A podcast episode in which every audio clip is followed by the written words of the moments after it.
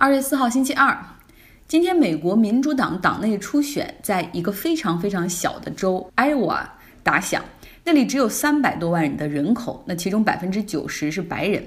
美国总统初选的政治传统是从 Iowa 开始。通常呢，在此之前，究竟哪个总统候选人更受欢迎，都是依靠民调来反映。那因为参与人数的限制，这个样本就 sample 到底够不够大，然后取样够不够丰富，基本上民调的准确性、说服力好像被质疑是越来越低。所以这个时候看这个 Iowa 的。民主党初选会非常的至关重要，这是全美的第一个初选，通常也是一次真正意义上的民意测验。不同于当地选民直接投票选出他们最支持的总统候选人，这 Elva 他们采取的是一套非常古老的方式，叫 Caucus 党团代表。在初选中，想必大家也知道，民主党和共和党他们是分别分开进行选举的，就是。你如果注册成民主党的选民，你就去参加民主党的初选；然后，如果你注册成共和党的选民，你去参加共和党的初选。他们这个内部自己去比这个选票谁更多，然后谁来代表这个党来参加最终的大选。那共和党在 Iowa 这个 Caucus 非常的简单直接，也就是注册的共和党的选民直接去这些 Caucus 的举行地去那儿领选票，然后填写，然后他们来计票。那民主党呢，就非常的传统，但是也非常的复杂。作为民主党的注册选民，他们需要晚上的时候到民主党 caucus 举行地，就是你是在各个城市里面，它有这么一个，每个城市有这么样一个地方，有的是学校，有的是体育馆，总之你要有很大的开放的面积。没有选票会发给你，那你到底怎么选谁呢？用脚投票，就是就是你选择去谁那儿站队。一进入场地就会有通知，比如说，哦，这个地方拜登的支持者站在东北角，桑德斯的支持者站在西南角，Elizabeth Warren 的支持者站在东南角，等等哈，就这样。假如说，假如说这个场地里面只有一百个共和党的这种注册选民，那么至少每一个候选人需要获得百分之十五，也就是十五个人以上的支持，他才能够晋级到下一轮。那么这个时候，假如说像安德鲁杨。和 Pete Buttigieg，他们都支持者少于十五个，那怎么办呢？这些支持者就成为了自由人，他们需要在这些已经达到百分之十五选票的候选人中再去找一个人支持。也就是说，这时候作为一个选民，如果你支持的人是比较小众的，Andrew Young，你的第二选择和第三选择就很重要。那么这个时候，你会在这 Caucus 的现场会看到很多现场拉票的情况，大家互相劝说。就这样，最终来看下一轮哈，哪一个候选人的他那个队上面排的队人多，来决定这个 caucus 选举人票归谁。那假如说在这个场地里，拜登和桑德斯最终他们的支持者是同样多的，那怎么办呢？决定胜负的关键更为传统，就是投硬币来决定。所以对于 Elva 来说，今天是一个很有趣的社交活动。Elva 的初选结果已经出来了，看来 Elva 民主党的选民整体还是比较偏左的，得票率前两位是 Bernie Sanders、Elizabeth Warren，那 Peter Buttigieg 排名第三，拜登仅排名第五。当然了，这个结果还需要民主党的 DNC。然后他们的这种算是党部吧，然后再双重来验证。昨天我去了一个派对，一个对美国政治非常不了解的欧洲朋友，然后就让美国人给解释一下，说这些选举人之间的差别。我也觉得他解释的很好哈，借用来给大家来说说这些候选人。七十八岁的拜登，他相信 middle ground 的重要性。伯尼桑德斯，你的政策说的天花乱坠没有用，到最终在议会中你获得不了投票。而拜登，他认为自己非常有丰富的政治经验，而且他坚持能够 moderate Democrat，可以和共和党来建立合作。而且作为曾经奥巴马的副总统，拜登经常就是三句话不离奥巴马 legacy，就是总是会提到他和奥巴马算是共同执政的时候吧。七十九岁的伯尼桑德斯，他自认为是一个社会主义者 socialist，提倡免费全民医保、免费大学学费，惠及全美。Elizabeth Warren 沃伦，她今年七十岁，算是比较年轻了。女性，她和桑德斯立场比较接近，但不同的是，她还是说自己是一个相信资本主义会成功的人。她认为这个市市场还是好的，只是需要更多的监管。伊丽莎白·沃伦，她在2008年的次贷危机之后，她当时是参与制定了金融法规的监管。那么下一位是37岁的 Peter Buttigieg，他最年轻，看起来总是那个房间里或者舞台上最聪明、最淡定、颜值最高的年轻人。他曾经参军在中东服役，然后。读哈佛还是罗德奖学金的获得者，就是克林顿当时也是罗德奖学金的获得者，就这个奖学金不得了。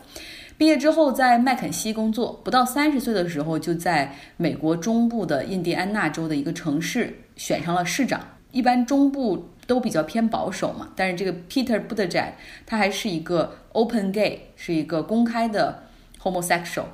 他还是很有个人魅力的。他的政策主张原来比较。偏左，但是后来发现很难和伊丽莎白·沃伦和伯尼·桑德斯去竞争，于是他开始调整为 moderate，走中间路线，希望去分拜登的票。所以他的政治主张就是 Medicare for all who wanted，就是说还是要尊重个人的选择。如果有些人就想买商业保险，那你不能给他们安排全民医保。下一位 Andrew Young，他是创业者出身，从来没有从过政，主张为每个人每个月发一千美元。这些钱谁来出呢？是 AI 设计 AI 和机器人的行业和企业来出。他认为美国的未来并不是左和右的意识形态之争，而是 human 和 robot 人类和机器人之间的问题。舞台上还有另外一个女候选人 Amy Klobuchar，她是中西部明尼苏达州的 Minnesota 明尼苏达州的参议员，她也是比较中立的那种，比较温和的。民主党人，那我感觉他始终还是继续坚持竞选的意图，就是希望未来，假如说拜登可以被提名成为成为总统候选人的话，他很很想去做拜登的副总统候选人，这是我自我的感觉哈。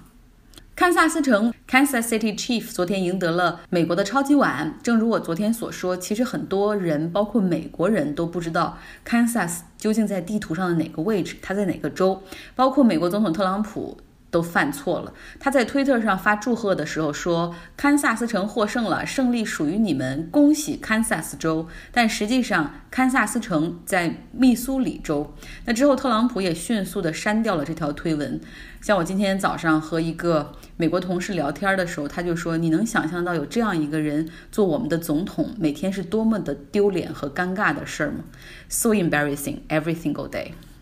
在超级碗里，大家都知道广告很贵。五百万美元买三十秒的广告，大概是这样的价位。但是今年在超级碗的过程中，有政治广告出现，关于总统竞选，特朗普和麦克布隆伯格分别投放了一分钟的广告，也就是两个人各花了一千万美元，然后让这个总统竞选的广告首次出现在了超级碗上。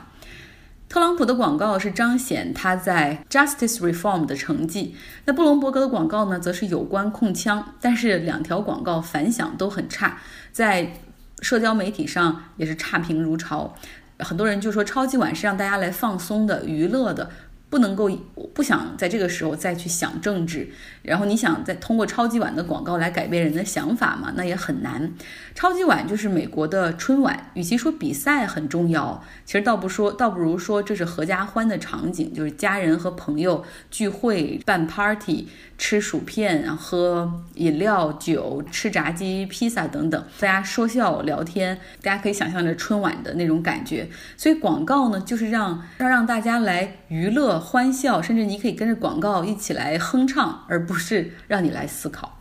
最后说一下，特斯拉的股价最近真的很强劲，不仅是站上了七百美元，今天又涨了将近百分之二十，达到了七百八十美元，就是这么的疯狂，已经成为了最近热炒的牛股，几乎所有的空头可能都要被打爆了。从特斯拉的市值来说，它已经超过了美国所有的。这个汽车厂商也超过了德国大众，现在目前成为全球汽车厂商中排名第二的市值，仅次于丰田。不过有一些很理性的人都完全不懂现在对于特斯拉的炒作逻辑，因为特斯拉不论从产量和销量来说，它距离丰田、大众之间还有无数个福特和通用。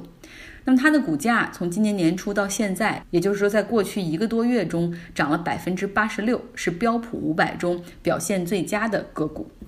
今天的节目就是这样，我知道好多人已经回到工作岗位上，然后也是戴着口罩在工作。希望大家有一个好的心情。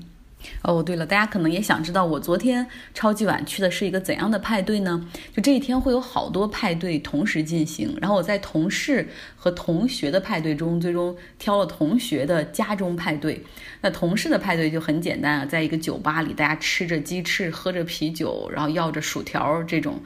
同学呢，去家里。哎，可惜我，我觉得我是挑错了派对。我同学他们是 vegetarian，就是素食主义者。然后碰巧他们和另外的一对同学最近都在做 detoxing，大家知道吗？就是那种让身体去排毒，不吃油腻的食物，戒酒精，戒甜食，然后戒油炸的物质，就等于说让你的身体彻底的去放松，只是吃蔬菜。所以我经历了一个。No alcohol, no wine，就没有酒，然后没有任何的炸鸡、薯条，任何油炸食物，甚至没有甜品的 Super Bowl。但是同学之间，我们就因为大家都是 policy 嘛，都是很热衷于 聊政策，然后聊政治，所以你看，我还是有一些其他的收获的。